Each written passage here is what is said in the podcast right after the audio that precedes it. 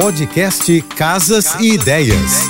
Dicas de arquitetura e design para decorar sua casa com Manu Miller. Provavelmente você já se deparou com uma casa com pisos de caquinhos. Clássicos da arquitetura nacional, o material ganhou popularidade principalmente pelo fato de utilizar resíduos.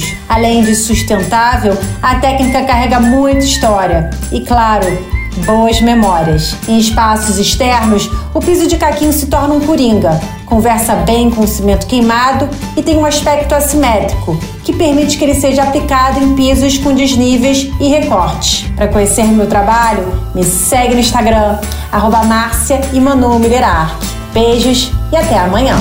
Você ouviu o podcast Casas, Casas e, Ideias. e Ideias. Dicas de arquitetura e design para decorar sua casa com Manu Miller.